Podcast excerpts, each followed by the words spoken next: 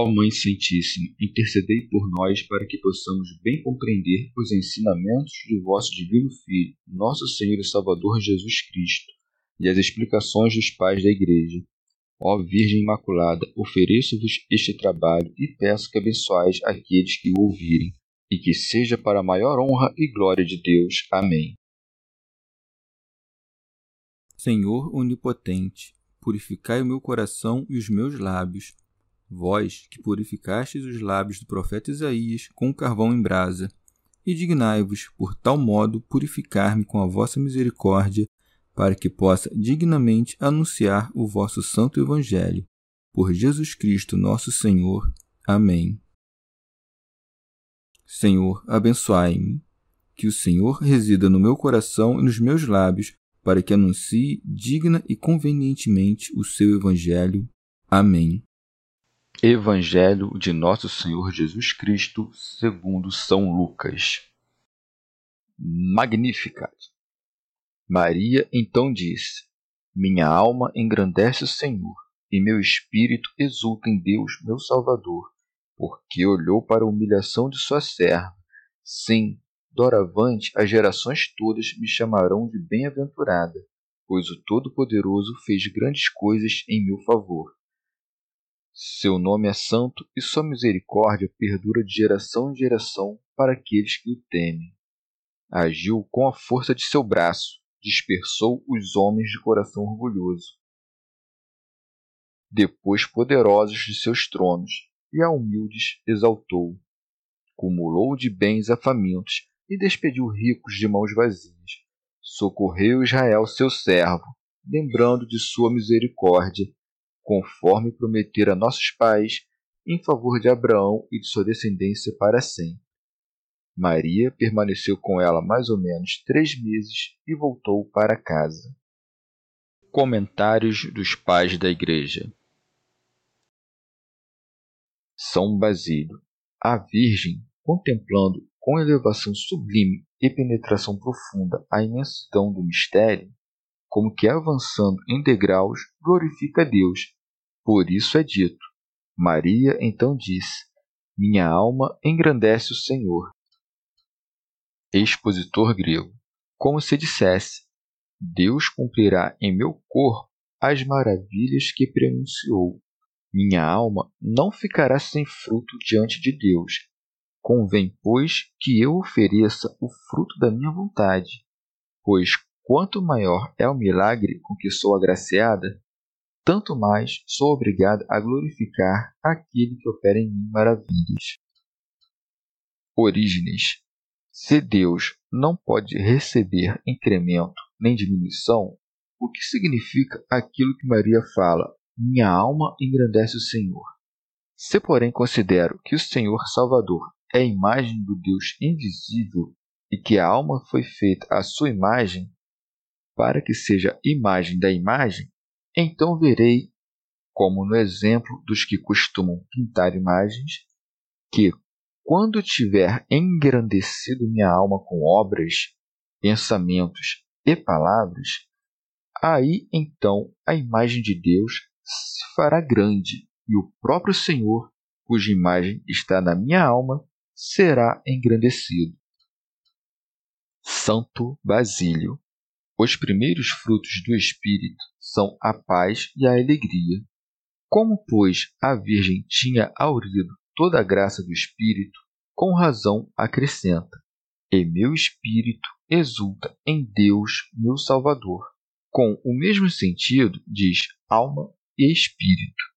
A palavra exultação, tão frequente nas Escrituras, indica uma disposição alegre e jovial da alma naqueles que são dignos. Por isso, a Virgem exulta no Senhor por um salto inefável do seu coração, no fragor de um afeto honesto. São Beda, porque o espírito da Virgem alegra-se com a divindade eterna do mesmo Jesus, isto é, do Salvador, cuja carne é gestada por uma concepção temporal. Santo Ambrósio. Portanto, a alma de Maria engrandece o Senhor e o seu espírito exulta no Senhor? Porque, devotada em alma, espírito e corpo ao Pai e ao Filho, venera com piedoso afeto o único Deus, por quem foram feitas todas as coisas. Esteja, pois, a alma de Maria em todas as coisas para engrandecer o Senhor. Esteja o espírito de Maria em todas as coisas para exultar no Senhor. Se, segundo a carne, uma só é a mãe de Cristo, segundo a fé, o fruto de todos é Cristo. Pois toda alma concebe o Verbo de Deus, se é imaculada e imune aos vícios, e guarda a sua castidade com pudor inviolado. Teofilacto. Engrandece o Senhor aquele que segue dignamente a Cristo e, quando é chamado de cristão, não ofende a dignidade de Cristo, mas pratica obras grandes e celestiais e então exultará o seu espírito, isto é, a sua crisma espiritual. Progredirá e não será entregue à morte. São Basílio.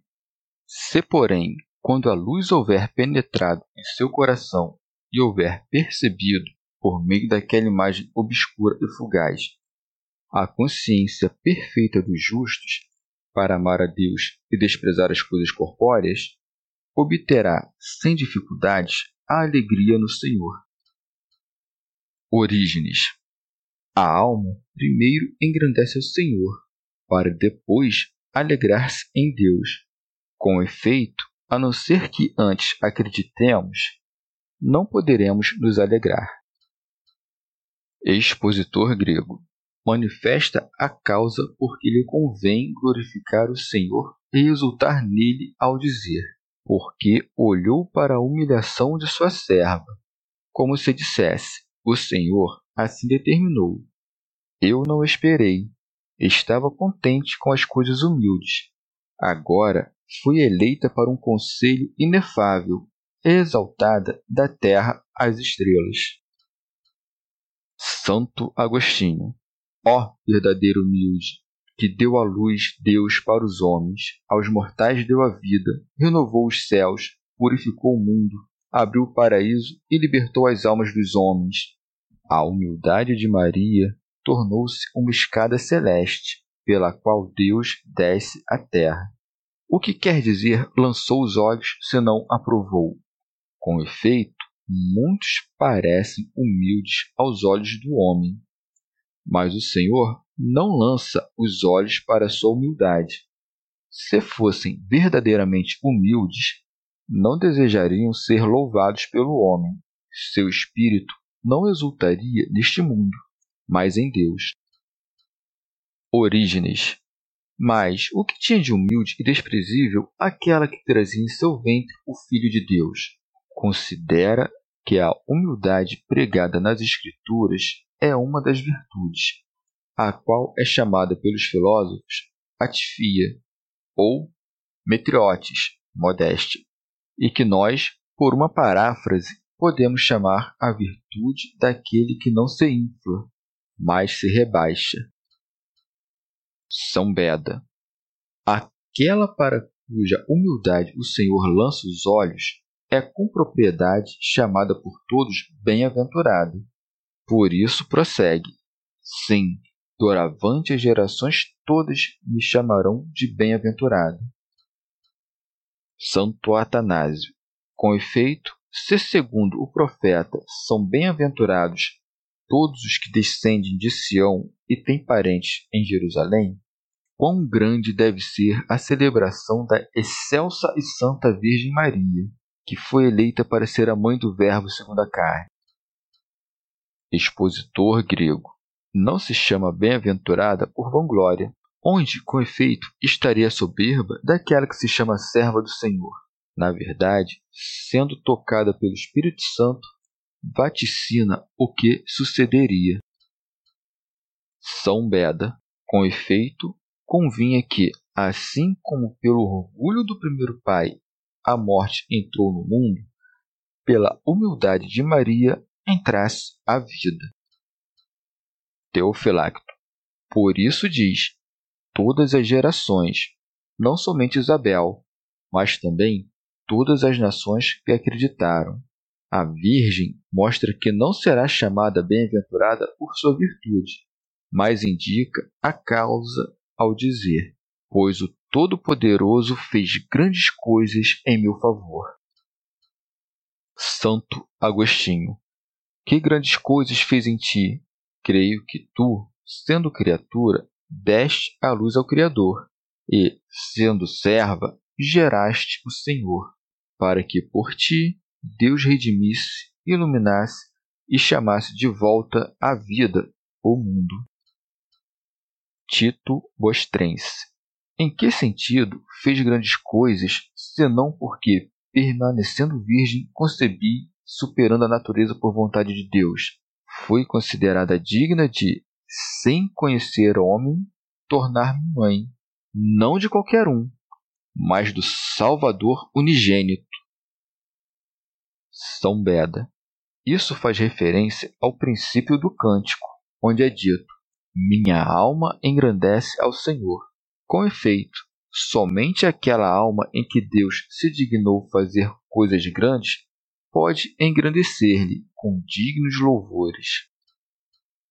Tito Bostrense Diz, pois, o Todo-Poderoso para que, se alguém não crê em sua concepção, que conceba permanecendo virgem, se responda atribuindo o milagre ao poder daquele que o operou. Nem se manchou o unigênito por ter vindo a uma mulher, porque o seu nome é santo. São Basílio. O nome de Deus é chamado santo não porque essas sílabas encerrem um significado particular, mas porque toda menção de Deus é santa e pura. São Beda, nas alturas do seu poder sem par, transcende toda criatura e se distingue de todas as coisas que criou. Isso se entende melhor na língua grega, na qual a própria palavra que exprime o santo, agium, como que significa exterior à terra. Voltando-se dos dons especiais de Deus aos juízos gerais, descreve a condição de todo o gênero humano ao acrescentar: Sua misericórdia perdura de geração em geração para aqueles que o temem, como que dizendo: Não somente a mim o Todo-Poderoso fez maravilhas, mas em todas as nações aquele que teme o Senhor é aceito em sua presença. Orígenes. A misericórdia de Deus não se restringe a uma geração, mas se estende perpetuamente de geração em geração. Expositor grego. Pela misericórdia que ele tem para com as gerações das gerações, eu concebo e ele se une a um corpo com vida, para empreender a nossa salvação movido unicamente por sua piedade. Compadece-se não de qualquer um, mas daqueles que em cada nação se curvam por temor dele. Por isso é dito: sobre aqueles que o temem, isto é, sobre os que, conduzidos pela penitência, se convertem à fé e se dedicam à mortificação, pois os obstinados fecham a porta da sua piedade pelo vício da incredulidade. Teofilacto. Ou indica com isso que os que temem a Deus obterão a misericórdia nesta geração, isto é, no mundo presente, e na geração futura, isto é, no mundo futuro, recebendo neste mundo o cento, mas naquele coisas muito maiores. São Beda, ao descrever a condição do gênero humano, mostra o que merecem os soberbos e os humildes, dizendo: agiu com a força de seu braço, isto é, no próprio Filho de Deus. Assim como o teu braço é aquilo com que praticas obras, chama-se braço de Deus o seu Verbo, pelo qual o mundo foi criado. Orígenes. Agiu com a força de seu braço aos que o temem, pois, ainda que te aproximes de Deus na fraqueza, se o temeres, obterás a força prometida. Teofilacto. agiu com a força de seu braço, a saber, do seu filho encarnado, porque a natureza foi vencida. A Virgem deu à luz, e Deus se fez homem. Expositor grego. Ou, de outro modo, diz: agiu poder em vez de agirá, não como antigamente, por meio de Moisés contra os egípcios, nem por meio do anjo, quando curvou uma multidão de rebeldes assírios, nem por nenhum outro intermédio, mas triunfou por seu próprio braço, sobrepujando inimigos espirituais. Por isso segue: dispersou os homens de coração orgulhoso, a saber, todo espírito exaltado que não se submeteu ao seu advento, como também descobre e expõe seus pensamentos orgulhosos. São Cirilo.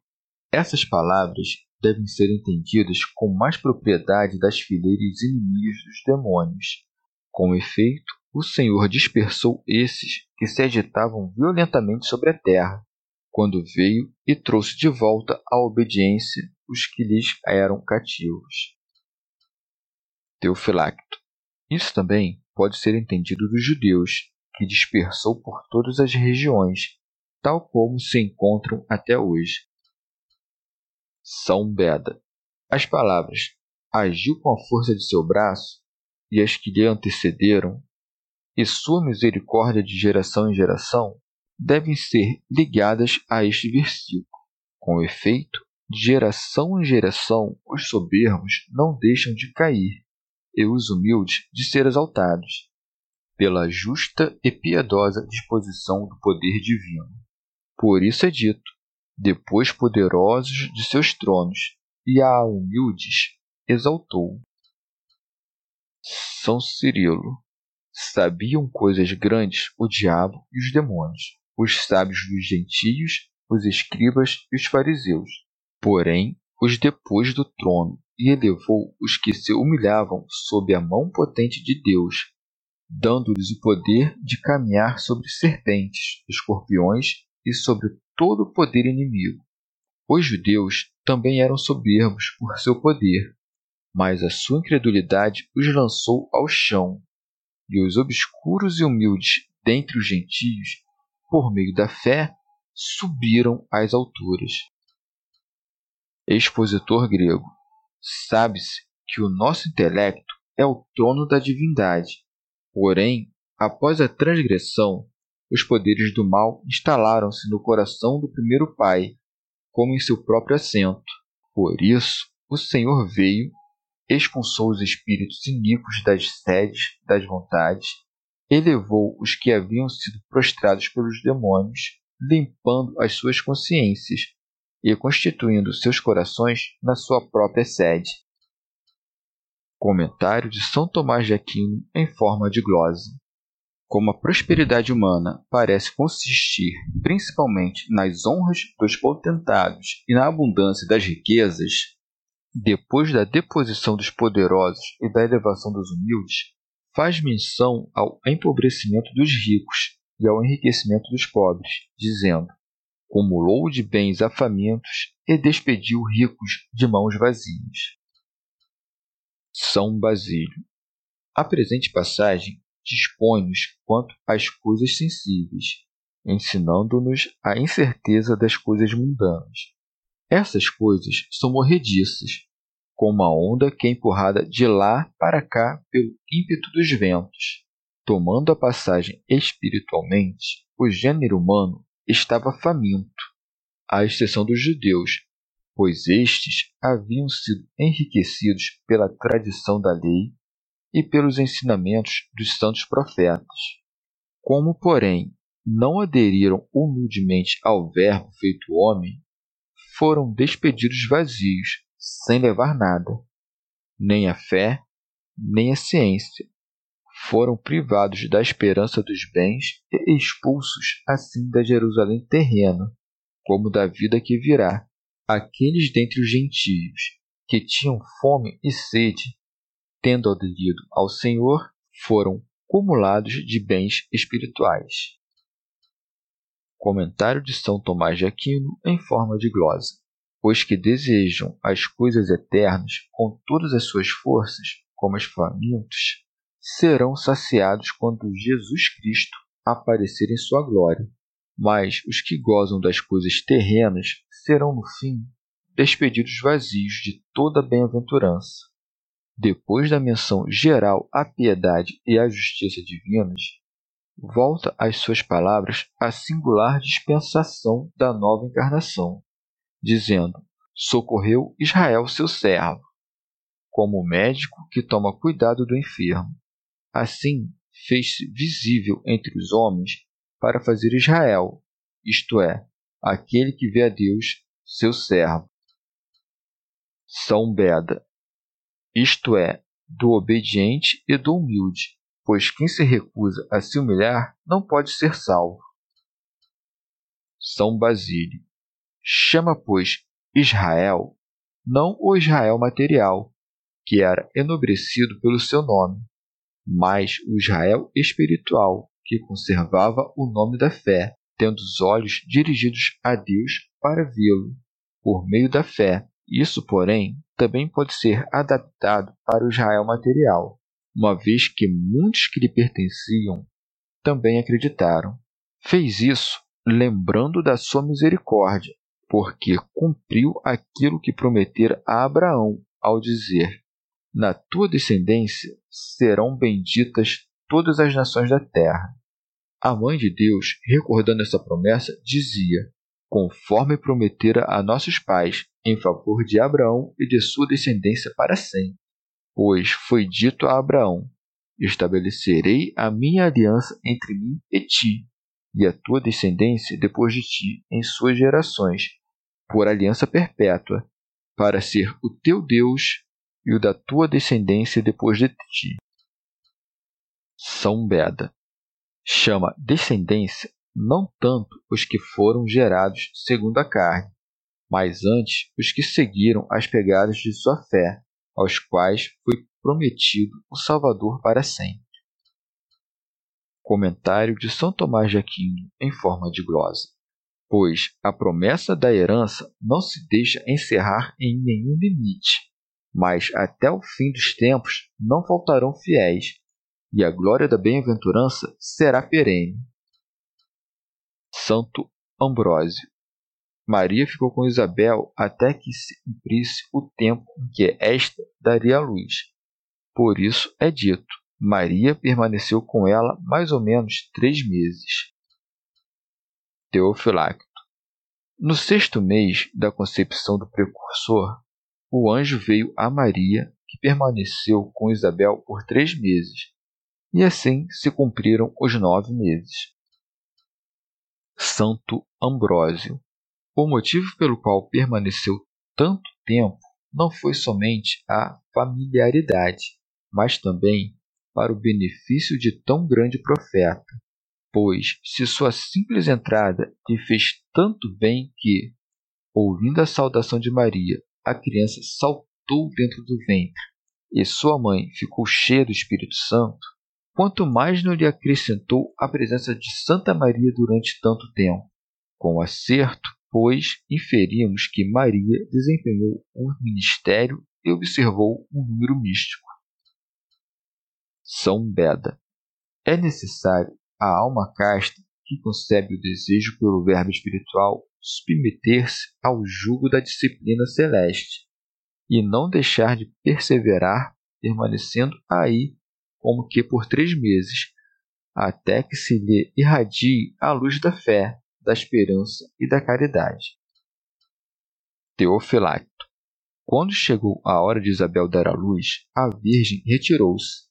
Por isso segue, e voltou para casa, a saber, por causa da multidão que deveria se reunir por ocasião do parto, pois não era adequado a uma virgem estar presente em tais circunstâncias. Expositor grego. É costume que as virgens se retirem quando uma grávida dá à luz. E desde que chegou à sua própria casa, não foi a nenhum outro lugar, mas permaneceu ali até que chegasse a hora do parto. E ali o anjo dissipou a dúvida de São José. Chegamos ao fim de mais um dia de comentários da Catena Áurea. Muito obrigado por ficarem até aqui que Nossa Senhora derrame suas graças sobre nós e até amanhã. Clear.